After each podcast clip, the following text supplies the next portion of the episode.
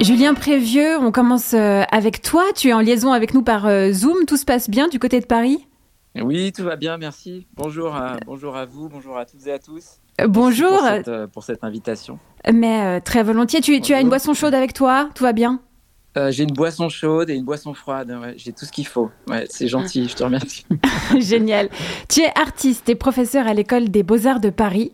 En 2017 sort ton livre Lettres de non-motivation. Il s'agit d'un recueil de courriers que tu as envoyé pendant sept ans pour de vrai à des entreprises. Plus de 1000 lettres de non-motivation ont été rédigées. Tu répondais à des annonces d'emploi en expliquant les raisons pour lesquelles euh, tu ne postulais pas. À l'époque, quelles raisons t'ont motivé à faire ces envois? Alors, quand j'ai commencé à faire ce, projet, euh, qui était d'ailleurs peut-être pas un projet hein, au départ, hein, qui a commencé, euh, pourrait dire, comme une blague, hein, comme une blague potache. J'étais étudiant aux Beaux-Arts à Grenoble. C'était ma dernière année aux Beaux-Arts euh, et j'avais en ligne de mire le diplôme et puis surtout la suite. Voilà, qu'est-ce qui allait se passer par la suite? Et en étant aux Beaux-Arts, l'envie d'être artiste, je sentais que ça allait être compliqué. Euh, moi, j'étais très inspiré par euh, une histoire de l'art euh, faite d'action, de performance, de gestes. je m'étais dit, tiens, est-ce que ce serait pas le moment d'essayer de mettre en forme, de mettre en scène cette angoisse, ce stress de l'après? Puis, alors, cette période-là, je cherchais aussi des stages. Donc, tout ça a été, c'est quoi, solidifié, a, a, pris, comme on dit, d'une mayonnaise dans ces, dans ces lettres de non-motivation. Euh, voilà, c'était aussi la période. Euh, euh, il y a des livres de, Jeremy Rifkin, notamment sur la fin du travail, de Dominique, Dominique donc, on était dans un contexte de réflexion où le, voilà, l'idée de l'automatisation allait bouleverser le marché de l'emploi. Et je m'étais dit, bah, je vais prendre les devants dans avec ces lettres. Voilà. Le livre a eu un gros succès. Il a été adopté au théâtre et réédité l'année dernière. Quels sont les ajouts de l'ouvrage paru en 2022 alors, euh, les ajouts, euh, il n'y a pas d'ajout, c'est-à-dire que c'est simplement qu'il a été euh, réédité en version poche. Tu as reçu des réponses, je crois. Peut-être qu'avant. Euh, ah bah pour les lettres, oui bien sûr, c'était bon, c'était un projet sur le au, long cours, on pourrait dire. C'est vrai que j'ai mis très longtemps à écrire le livre. ça s'est fait d'ailleurs progressivement. Je recevais des lettres, alors plus ou moins automatiques. moi, j'ai joué tous les rôles possibles, hein, tous les rôles du refus, c'est-à-dire en jouant euh, la personne la plus motivée, la moins motivée possible, euh, la plus expérimentée, la moins expérimentée, etc., etc. En jouant aussi euh, tous les styles. J'exagère peut-être en disant tous les styles, mais un certain nombre de styles, en tout cas très variés. Voilà, c'est devenu oui une sorte d'exercice de style sur sur plusieurs années. Et puis je recevais des lettres, alors souvent des lettres automatiques, donc avec une forme de dialogue de sourds. Voilà, donc souvent je recevais, vous avez toutes les compétences requises. Malheureusement, un candidat correspond mieux au poste que vous, alors que j'avais effectivement refusé le poste en premier lieu.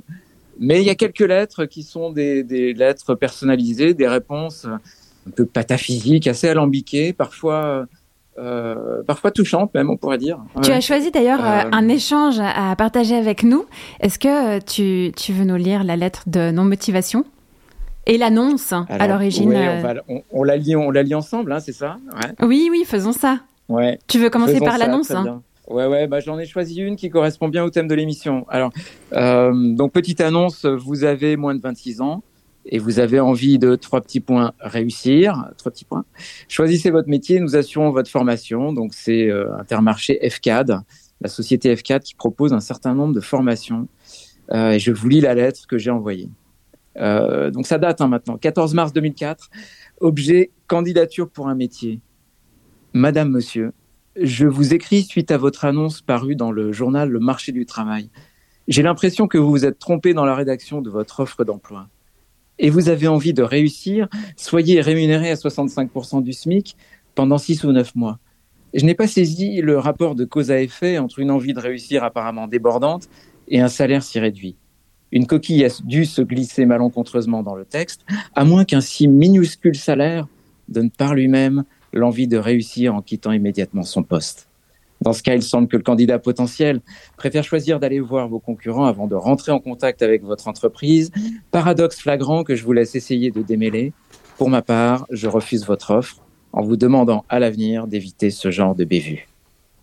Dans l'attente d'une réponse de votre part, je vous prie d'agréer, Madame, Monsieur, l'expression de mes sentiments distingués. Et donc, euh, à cette lettre, tu as reçu une réponse très développée, euh, assez surprenante. Monsieur, je vous remercie d'avoir lu avec attention notre offre parue dans le marché du travail. Je pense que vous n'avez pas saisi l'objectif et le public concerné par cet encart. En effet, cette annonce n'encourage pas les personnes actuellement en poste à démissionner, mais elle cible les jeunes aujourd'hui à la recherche d'un emploi. Alors en plus, il y a des fautes hein, dans la lettre, les jeunes aujourd'hui, euh, voilà, qui, par le biais d'un contrat de qualification court, 6 à 9 mois et non de 1 à 2 ans, pourront accéder à un métier en CDI évolutif. Une chose est certaine, ces candidats potentiels peuvent aller à la rencontre euh, des concours. Ouh là là, excusez-moi, j'ai un problème avec la lettre que j'ai imprimée. Il manque un bout de la page. Est-ce que peut-être tu l'as ah, sous les yeux, Julien? Ouais, je l'ai sous les yeux. Euh... Attends, j'y suis presque. Ouais. Euh, c'est vrai qu'en plus, ce passage est un peu compliqué. Euh, bon, une chose est certaine, ces candidats potentiels peuvent aller à la rencontre de nos concurrents. Voilà. Ils n'obtiendront pas plus en termes de salaire. 65% du SMIC est un taux fixé par l'État lors de l'établissement d'un contrat de qualification. L'avantage en venant chez nous, c'est qu'ils toucheront 65% pendant 9 mois maximum, alors qu'ailleurs, la durée sera d'un an minimum. Je prends donc bien euh, bonne note que vous ne donnerez pas suite à cette offre et j'ai le regret de vous annoncer qu'à l'avenir, vous lirez ce même type d'annonce. Ouais, c'est assez fou. Euh. C'est assez fou qu'une personne en plus prenne le temps de, de, répondre comme ça. Est-ce que, euh, parce que tu as rendu public hein, donc ces réponses, est-ce que tu as eu des entreprises qui t'ont contacté?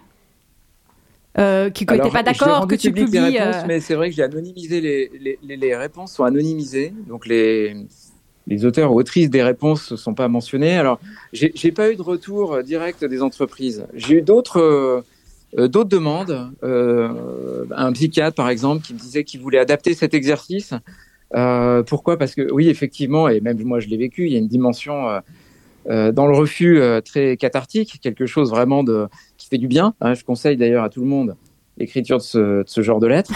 Très bien, c'est noté. Ça, non, mais c'est vrai, ça, ça, fait rire, ça se fait, on, se fait rire soi-même. Je, je, riais bêtement à l'écriture de mes lettres. Hein. Faut, voilà, faut aussi, il y a un truc vraiment de plaisir, quoi. en dehors même de la dimension critique et, et de l'envie, effectivement, de renverser le rapport de force. C'est ce que vous disiez tout à l'heure. Là, euh, je, bon, je, le faisais de manière euh, tout, à fait individuelle et comme ça en me disant tiens, c'est effectivement ce que je disais, ça part comme une blague, mais il y a ensuite ça la dépasse, c'est-à-dire que ça devient effectivement il y a une dimension d'une forme d'art thérapie là où ça, fait du bien d'en faire. Et puis et puis il y a aussi quelque chose bon de la critique sociale. le livre, il n'y a, a, pas d'analyse des lettres, hein, elles sont présentées telles quelles.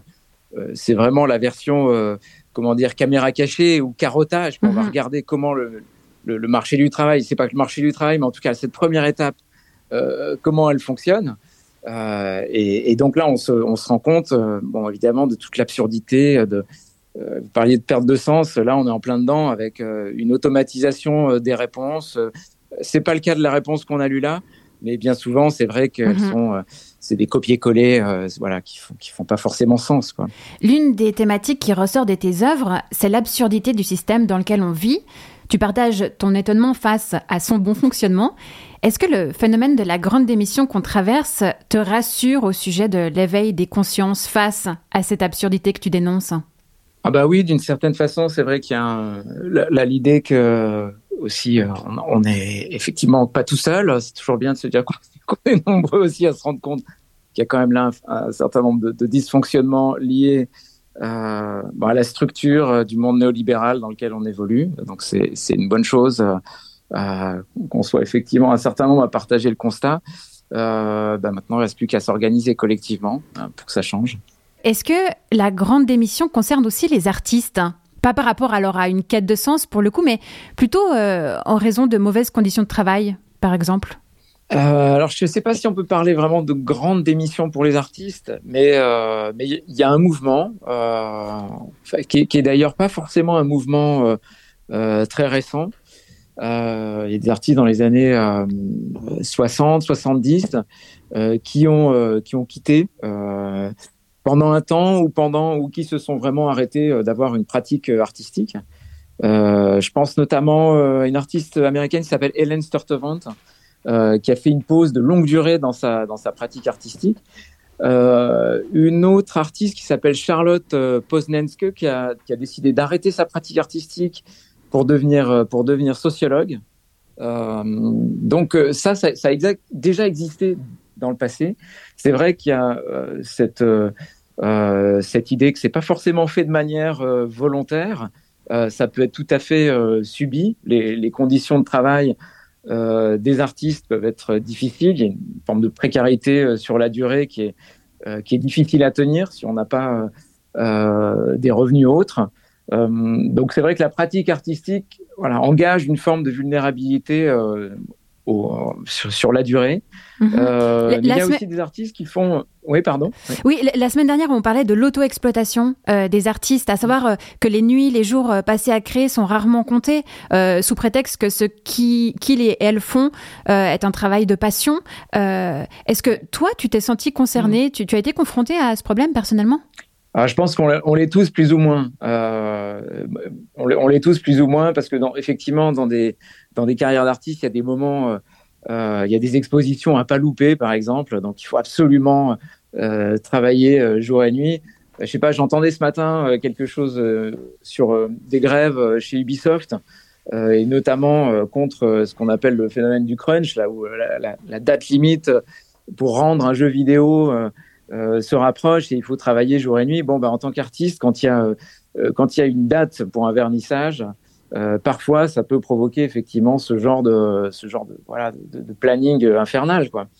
Euh, après, plus récemment, pour répondre à, ta question, c'est vrai qu'il y a des artistes qui ont fait le choix hein, vraiment d'une euh, une stratégie de, de retrait volontaire, la volonté de faire différemment, parce que dans le contexte effectivement, voilà, contexte économique, contexte climatique, euh, il y a quelque chose de, l'ordre d'une pratique artistique qui semble, qui peut sembler pour certains hors sol. Euh, voilà, je t'en parlais hors antenne. Il y a effectivement un artiste français qui s'appelle Julien Crépieux, euh, qui lui euh, fait le constat comme ça d'un désengagement du monde de l'art vis-à-vis euh, des mouvements sociaux, politiques ou climatiques. Et lui qui a décidé clairement de, ne plus travailler, en tout cas d'avoir une pratique artistique autre, qui ne s'inscrirait plus forcément dans l'écosystème classique. Euh, moi, je le vois aussi en étant euh, professeur aux Beaux-Arts. Hein, c'est aussi quelque chose que les étudiants, euh, euh les étudiants se posent la question, effectivement, de comment travailler et en tant qu'artiste maintenant. Donc, euh, je ne sais pas si c'est une démission. je crois qu'on peut aussi imaginer d'autres d'autres manières de faire. Quelles sont les pistes de fonctionnement avec tes étudiantes et étudiants que vous trouvez ou que, vers lesquels vous vous orientez? Bon, c'est difficile, mais ce qui est, ce qui est certain, c'est que la, euh, la piste collective, voilà, déjà de, de créer des, des, groupes, des collectifs, de plus être euh, seulement l'artiste isolé euh, dans son atelier. Là, c'est sûr que la, la, situation peut être euh, très difficile en cas de coup dur, en cas de stress, etc. C'est des choses où effectivement la vie de bohème s'est transformée en, en, en, une version oui, c'est ça, isolé, euh, qui peut être euh, euh, angoissante, stressante, sans compter effectivement, voilà, la, précarité. les carrières, les carrières longues sont rares, hein, on peut dire dans l'art aussi. Hein. Mm-hmm. C'est-à-dire qu'il y a des hauts et des bas, des phénomènes de balancier. le milieu de l'art est très bon pour mettre en place des dynamiques de reconnaissance, mais aussi d'invisibilisation. Hein. Il y a, voilà, donc, et ça, c'est encore pire pour les artistes femmes, pauvres ou racisés. Donc, c'est un milieu extrêmement euh, voilà, dur aussi. Euh, donc euh, bon, moi j'ai de la chance hein, dans cette affaire. C'est vrai que le fait d'enseigner, ça, ça m'offre une forme de liberté par rapport à ce que le, le marché, l'économie de l'art peut, peut, engager, provoquer, forcer aussi. C'est une sorte d'équilibre que tu as trouvé avec un statut d'employé et bah, d'indépendant à côté. Exactement, ouais, ouais, exactement. Je crois que moi ça, ça m'offre euh, je dirais la liberté que je perds en temps, euh, puisque effectivement, il faut que j'aille à l'école, etc. Je la gagne à un, autre niveau, euh, qui est une sorte de liberté là de, de, de, ouais, de l'esprit, quoi. Hein. Euh, et est-ce que le statut d'employé, ouais. avec ton, ton poste de professeur aux Beaux Arts, est, est, difficile à, ou est-ce que c'est ok pour toi d'avoir un, un, patron? Non, pour moi ça va. Hein. Pour moi ça va. Je suis embauché sur un poste. Euh, j'encadre un atelier avec une vingtaine d'étudiants. sur des formes qui sont proches de ma pratique. Alors je fais pas le grand écart. Et puis, puis c'est vrai que j'ai là pour le coup une certaine liberté du point de vue de la pédagogie que je peux mettre en place au sein de, l'atelier. Euh, donc je dirais non, pour moi c'est un voilà, un plaisir. Euh, c'est pour ça que je disais tout à l'heure que je suis chanceux parce que euh, c'est vrai que voilà, c'est une forme d'extension de ma pratique. Euh, moi qui est déjà, vous le voyez bien avec les lettres, hein, c'est effectivement quelque chose qui a à voir aussi avec des interactions sociales. Donc le, là, l'atelier est orienté plutôt performance, donc avec des formes qui ont à voir avec des formes théâtrales, euh, des formes de chorégraphie, mais aussi des formes d'intervention, d'action euh, voilà, qui, ont, qui aurait à voir. J'ai pas un atelier de non-motivation, mais il peut y avoir quelque chose comme ça par moment. En tout cas, je fais pas trop de prosélytisme, mais, euh, mais bon, c'est là quand même à l'arrière-plan, voilà. Donc, euh, Merci, merci beaucoup pour ces détails, Julien Prévieux, et aussi de nous avoir accordé ton temps. Je sais que tu étais très pris aujourd'hui. merci, et puis une bonne suite de journée.